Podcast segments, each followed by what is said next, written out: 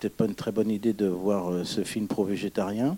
Mais bon, hein, chacun est libre de faire ce qui lui plaît. Et puis, euh, donc, euh, j'espère que vous pardonnerez un peu euh, le film qui, qui est la- Le bunker de la dernière rafale, qui est quand même un film, notre premier film avec Jean-Pierre Jeunet, qui a, voilà, bah, j'espère que Un film un peu brutal, voilà, Un peu un peu brutal. Donc, veuillez me pardonner cette brutalité qui était due à la jeunesse un peu folle euh, de ce millénaire précédent. Voilà.